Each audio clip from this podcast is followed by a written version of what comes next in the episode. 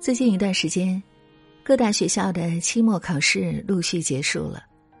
作为双减实施后的第一次大考，无论是老师还是家长，都对这次考试无比关注。然而，拿到成绩单后，却是几家欢喜几家愁。前几天，我还在后台看到了这样一则留言：最近有点焦虑。记得双减政策刚出来的时候，我还挺高兴的。孩子作业少了，负担轻了，周末也不用耗在补习班了。可谁知，期末成绩一出，以前稳居班级前十的他，这次好几门连八十分都没有。随后，这位妈妈又补充说：“平时我问他最近学习怎么样，他总说学会了；考完试，我问他考的怎么样，他也说挺好的。可为什么成绩会退步这么多呢？”事实上，这种情况绝非个例。双减前，很多孩子凭借着父母的催促、老师的监督、机构的加餐，往往都能取得还不错的成绩，但同时也隐藏了不少自身的问题。直到双减政策落地后，这些问题才彻底的暴露出来。正如巴菲特的那句名言：“大潮退去，才知道谁在裸泳。”双减后的第一个学期，孩子们的生活发生了翻天覆地的变化，作业数量大幅缩减，一二年级不布置家庭书面作业，考试次数减少了，一二年级取消纸笔考试。然而，尽管没了作业的加持和考试的压力，有的孩子依旧严格要求自己每天专心听讲，认认真真的做笔记。可也有不少孩子。开始逐渐放纵自己，课堂上不认真听讲，回家后不写作业、不复习，整天想方设法的玩游戏。记得曾看过这样一则新闻：三个月前，河南驻马店有两个孩子，一个十岁，一个十一岁。他们先用奶奶的信息注册了游戏账户，随后又骗奶奶是考试需要，通过了人脸识别。就这样，短短几个月时间，花光了父亲二十二万的死亡赔偿金。看完新闻，只剩一声叹息。当那些自律的孩子正在拼命划桨时，另一些孩子却开始松懈，日渐堕落。他们丝毫没有意识到自己正在被同龄人远远的抛在身后。网上曾流传过一个数学公式。一点零一的三百六十五方等于三十七点八。零点九九的三百六十五次方等于零点零三。这一个公式放在孩子身上同样是成立的。一点零一就代表了每天多努力一点点，坚持一整年，孩子将会取得飞跃式的进步；而零点九九则代表了每天懈怠一点点。经过了日复一日的更迭，孩子终将会被打回原点。每天是学习还是玩游戏，短时间内看不出差距，但经过一个学期的沉淀，到了期末考试的那一刻，同一个班级的孩子之间已经出现一道难以逾越的鸿沟。同样的老师，相同的教材。为什么有的孩子名列前茅，有的孩子却只能徘徊在及格的边缘呢？说到底，造成孩子之间差异的真正原因，还是在于家长。最近有一对学霸双胞胎火了。二零一八年，哥哥李世前以六百六十七分的成绩考入电子科技大，弟弟李世坤以六百五十四分考上了四川大学。如今，兄弟俩双双被保送至北京大学。哥哥擅长科研，本科在校期间曾连续三年综合排名第一，获得了十余项国家级、校级奖项，发表了两篇 SCI 论文。而弟弟的实践能力更加突出，大学四年获得了二十多项国家级、省级竞赛奖项。学霸并非是天生的。这种复制粘贴般的优秀背后，其实是家庭的悉心浇灌。从小到大，乾坤兄弟的家里都没有过多的苛责，没有成篇的大道理，有的只是高质量的陪伴。孩子学习时，父母就在一旁看书，给孩子营造一个良好的学习环境。孩子因成绩不理想而失落时，父母第一时间帮孩子找原因、做分析。始于陪伴，陷于教育，忠于爱和接纳，这便是父母能够给予孩子最好的成长养料。教育部基础教育质量监测中心的副主任胡萍萍说：“国际上和我们都做过学生分数的检测，影响他的因素第一个是学生家庭和本人，我们把它统称为个体差异，占百分之六十到百分之六十五的份额，这是左右分数最大的因素。第二个是区域生态和氛围，以及区域给教育提供的支持。”占百分之二十到百分之二十五左右，第三个才是学校，影响只占百分之十到百分之十五。特别是现在，校内不断减负，机构逐渐退出，但家庭教育的占比却越来越大。父母不仅是孩子的监护人，更是孩子永远的第一责任人。那些学校没办法顾及的，老师没办法覆盖的。都需要父母用汗水去填补其中的空白。唯有父母跟上时代的步伐，洞悉双减的本质，提前为孩子做好规划，孩子才不会在虚度光阴中坐上通往平庸人生的滑梯。曾经，我也觉得学习应该是孩子自己的事情，孩子死活就是不学，家长又能怎么办呢？直到身边一位当老师的朋友一针见血的指出。孩童时期本来就是最没有自控力的时期，这一阶段他们真正擅长的是知难而退，是半途而废，是避重就轻。让他们认认真真做半小时题，或许做不到，但通过撒娇、耍小聪明、逃避学习，他们个个都是无师自通的高手。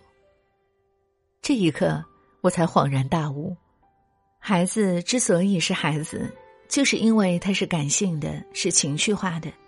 他看不到未来十年、二十年那么远，他只知道眼前的快乐最重要。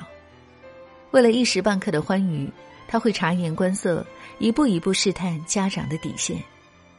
如果父母光指望孩子自觉，看似是给了孩子更多的空间和信任，实际上却让他一点点丧失了未来的竞争力。更悲哀的是。等他长大了、懂事了，他还会埋怨父母当初怎么没能尽到责任。还记得《家有儿女》中那段经典对白吗？刘星问妈妈：“妈，你当初为什么不逼我？”妈妈说：“小时候给你报这报那班儿，想让你学，是你自己不好好学啊。”刘星反问道：“我不愿意学，您就不让我学了？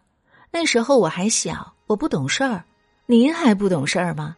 您就应该从小培养我、教育我，从小您就逼着我学呀。孩子可以任性，但父母永远不能。没有天生就自觉、就自律的孩子，有的只是狠下心、严格教导孩子，并能够长期陪伴、监督的父母。西奥多·罗斯福有一句经典的名言：“有一种品质。”可以使一个人在碌碌无为的平庸之辈中脱颖而出，这个品质不是天资，不是教育，也不是智商，而是自律。想要培养一个自律的孩子，绝不是动动嘴就够了。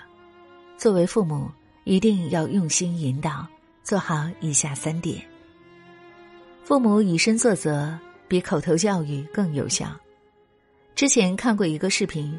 有个小男孩翻看了妈妈的学习笔记后，突然开始抽泣，把头埋在妈妈怀里，哽咽的说：“对不起，妈妈，我没有好好学习。”网友纷纷留言表示：“父母的正面榜样胜过一切说教的言语。孩子或许不听我们的话，但他一定会模仿着我们的一言一行。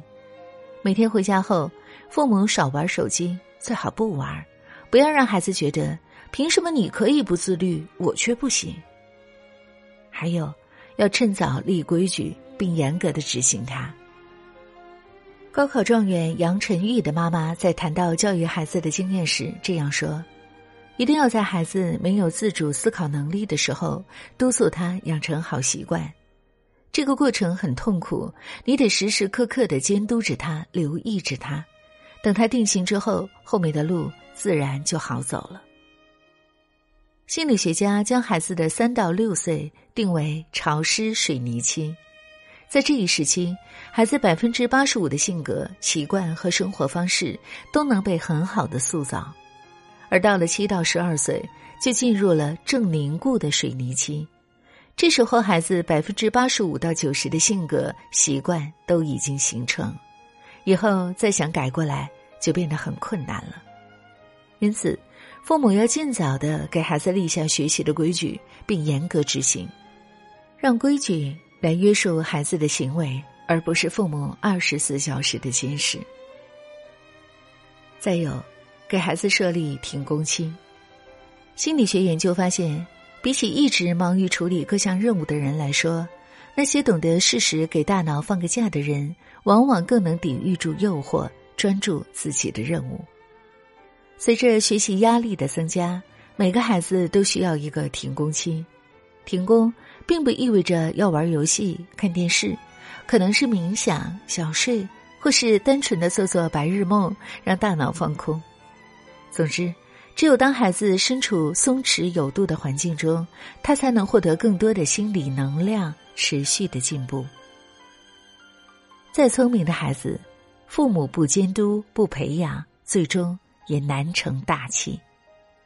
小时候，父母用外力约束孩子，等孩子长大，自然就能养成自律的好习惯。这虽然不能决定一个孩子未来的上限有多高，但至少可以保证下限不会太低。最后，我想和大家分享心理学家贺岭峰在演讲中说过的一段话。有一回。他女儿数学考了五十九分，不敢把成绩单拿给妈妈看，就用手捂着成绩，要她帮忙签字。看到试卷上鲜红的五十九分时，他虽然心里一沉，但还是努力控制住自己的情绪，跟女儿分析说：“考试分为两种，一种是选拔性测试，另一种是诊断测试。你看，你们班那么多人考一百分，意味着……”他们没必要参加这次考试，因为他们没诊断出任何的问题，而你诊断出了四十一分的问题，把这些问题找出来改正，你就是这次考试最大的受益者。一番话深入浅出，听的人豁然开朗。事实上，作为家长，时刻要记住一点：平时的考试都是用来发现问题的。孩子的成绩差，问题不只在自身，只有做家长的及时帮助孩子分析错误、解决问题，孩子才能成长起来。因此，无论孩子的成绩怎样，都请坚定的告诉他：“孩子，乾坤未定之前，人人皆是黑马，一切都还有峰回路转的可能。未来的日子里，爸爸妈妈都会和你一起努力，而你要做的。”就是把过程交给自己，把结果交给时间。所以，寒假到了，请家长朋友们一定要站在孩子身边，专注的和孩子一起改正，一起努力。相信待到开学那时，自会有一番好风景。你问我风能吹多远？你问我晨光。能找到的边界。我说，若大的世界，难能偶然的遇见，一切远在天边，近在眼前。越过城市喧哗的街。总不忘那间熟悉的小店，